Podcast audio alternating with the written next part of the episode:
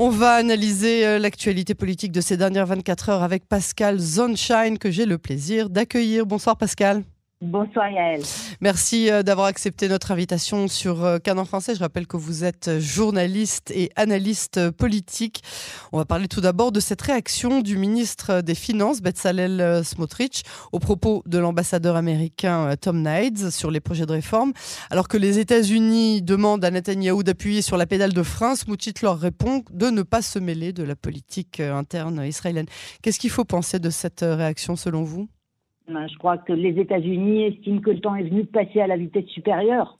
Euh, quand, quand on entend l'ambassadeur américain rappeler que c'est la base des valeurs démocratiques communes aux deux pays qui permet aux États-Unis de défendre Israël à l'ONU, euh, je pense pas que ce soit anodin. C'est le rappel, par exemple, que le veto américain au Conseil de sécurité, ce n'est pas une assurance automatique. On se souvient que Barack Obama l'avait levé il y a six ans à peu près, quand il avait laissé passer une résolution de condamnation d'Israël, et ça commence à faire beaucoup de mises en garde américaines depuis ces dernières semaines, avec à chaque fois un petit élément supplémentaire dans la rhétorique et ça n'est jamais de l'improvisation. Dans l'immédiat, d'ailleurs, la, la, menace à l'ONU est écartée puisque la résolution prévue pour demain au Conseil de sécurité a été retirée de l'ordre du jour par les, Émirats, absolument, par les Émirats arabes unis qui l'avaient présenté pour le, le compte de l'autorité palestinienne et c'est d'ailleurs le résultat du travail en coulisses des États-Unis. En revanche, il reste évidemment le dossier de l'Iran et aussi celui de la normalisation avec l'Arabie saoudite. Et là, Israël a aussi besoin des Américains. Et Benjamin Netanyahou, connaît parfaitement le mode de fonctionnement de la diplomatie américaine. Il sait parfaitement aussi en décrypter les signaux, que ce soit ceux de la carotte comme ceux du bâton, qui n'est pas forcément le cas des membres de sa coalition qui, eux, n'ont pas la même expérience, évidemment. Alors le chef euh, de la commission de la législation, euh, celui dont on entend parler euh, beaucoup ces dernières semaines, Simcha Rothman, accuse directement la conseillère juridique du gouvernement de tromper, de trahir les citoyens israéliens. Galiba Rav lui répond que son équipe et elle-même continueront de faire leur travail malgré les essais de la coalition de les faire taire. Mais c'est vrai que le, climat est de plus en plus tendu, on le voit, et on est en présence clairement de deux visions qui s'opposent, ce qui explique d'ailleurs que dans une phase ultérieure de la réforme, les pouvoirs des conseillers juridiques vont être également révisés. En attendant, on assiste à des passes d'armes quotidiennes, comme celle de ce matin entre les services du conseiller juridique du gouvernement ou de la Knesset d'ailleurs, et le rapporteur de la réforme. Simcha Rothman considère que la réforme est démocratique. Les juristes, eux, estiment que le pouvoir législatif se retrouverait en position de seul décideur sans contre-pouvoir. Alors tout le monde est d'accord sur la nécessité d'une réforme, comme l'a d'ailleurs reconnu le président de l'État, Yitzhak oui. mais il faut garantir la séparation des pouvoirs et un équilibre entre eux. Et on a même d'ailleurs une proposition de loi d'un député Likoud qui veut retirer au conseiller juridique du gouvernement la possibilité de déclarer l'incapacité du Premier ministre qui ne pourrait se faire qu'avec l'accord de l'intéressé ou bien par un vote de 90 députés sur 120. Et cette réforme, d'ailleurs, pourrait être votée d'ici le mois prochain. Donc on voit que sur tous les points, effectivement, le rapporteur de la réforme du système judiciaire et le conseiller juridique du gouvernement sont en choc frontal et on n'arrive toujours pas à trouver euh, l'équilibre qui, qui, sera euh, le consensus. Hein. Euh, il y a une loi qui fait fureur hein, depuis plus d'un an, la loi du Hametz, qui, qui doit être votée et entérinée très prochainement. J'explique pour aux auditeurs qui ne sont pas au courant.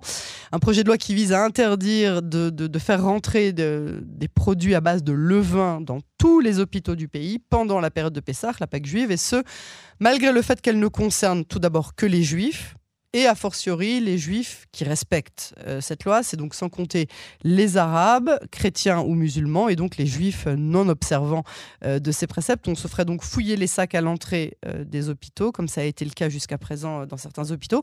Pas à la recherche d'explosifs ou d'armes, mais à la recherche du Hamed. C'est d'ailleurs un des points, hein, je vous le disais, qui a fait flancher la coalition de l'époque il y a plus d'un an et qui avait même donné lieu à une décision de la Cour suprême qui avait invalidé cette mesure au niveau administratif, puisqu'on ne parlait pas encore de législation.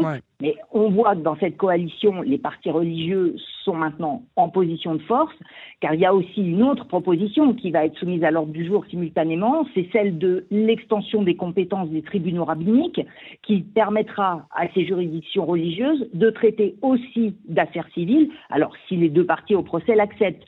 Mais ça procède de la même volonté de renforcer le caractère juif de l'État d'Israël, même si dans le cas de la loi, justement, sur l'interdiction du Hametz dans les hôpitaux, ça pose un vrai problème par rapport aux citoyens israéliens non juifs. Ça pose aussi un problème en termes de d'interférence dans la vie privée, cette fois-ci des Israéliens. On sait qu'il y a une loi fondamentale sur la, euh, la dignité de, de l'être humain et, et, sa liberté. Euh, là, on arriverait à nouveau aussi à une, à une contradiction, ce qui fait que cette loi, si elle était votée, pourrait aussi se retrouver de nouveau devant la Cour suprême, si d'ici là, évidemment, la Cour suprême n'a pas perdu ses, ses pouvoirs d'interprétation. Euh, la loi du Hametz, me disait tout à l'heure un de mes collègues euh, arabes de, de, de, la chaîne, euh, me disait, dans, dans les hôpitaux dans le nord du pays, il y a 80% de personnel et de, de, patients qui sont des arabes israéliens, que ce soit des musulmans ou des chrétiens, pendant la semaine de Pessah. Ils n'ont pas besoin de faire Pessah, eux. Sans compter effectivement les juifs qui ne respectent pas la loi du, du Hametz. Et, et enfin, la, la, la, la vraie question, c'est de se, se, se, demander en fait jusqu'où est-ce qu'on veut garder Israël en tant que pays juif et démocratique, mais juif dans quelle, euh, dans quelle catégorie? Juif religieux ou juif euh, dans l'identité? C'est assez complexe. C'est euh, évidemment, voilà, ah, le, le, cœur du débat est trouver l'équilibre.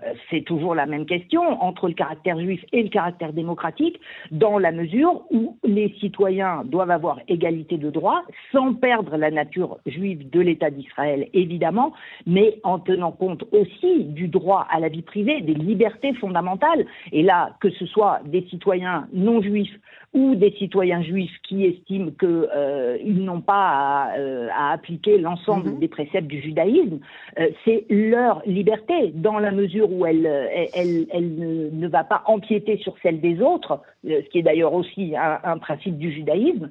Euh, dans ce cas-là, oui, on peut vivre en bonne entente. Le fait aussi de légiférer systématiquement n'est pas forcément la bonne solution. Il ne faut pas oublier, par exemple, en Israël, les, les, les voitures ne circulent pas le jour de Kippour. Or, il n'y a pas de loi. Oui. C'est un usage, c'est une tradition oui. acceptée par l'ensemble de la population. Il y a un consensus. C'est ça. Voilà. Il y a un consensus. Là, on peut se dire un jour par an, effectivement, on, on essaye de laisser ça un peu euh, euh, à la portée de tout le monde. Et puis, les enfants peuvent se balader sur euh, le, le, la Absolument. route, etc. Et ça, ça, ça, dérange moins que pendant une semaine entière d'imposer ça à des gens qui se sentent moins concernés ou qui ne le sont absolument pas voire, euh, voire les inciter, inciter justement euh, ceux qui s'y opposent à faire entrer délibérément du Hametz dans les hôpitaux comme manière aussi de contester ou de manifester. Ouais. Ce qui ne se passe pas aujourd'hui. Donc, à nouveau, là encore, on rompt l'équilibre, le, le respect mutuel en imposant des mesures qui ne sont peut-être pas nécessairement indispensables. Pascal Zonshine, merci beaucoup euh, pour cette analyse. À bientôt sur Canon Français. À très bientôt.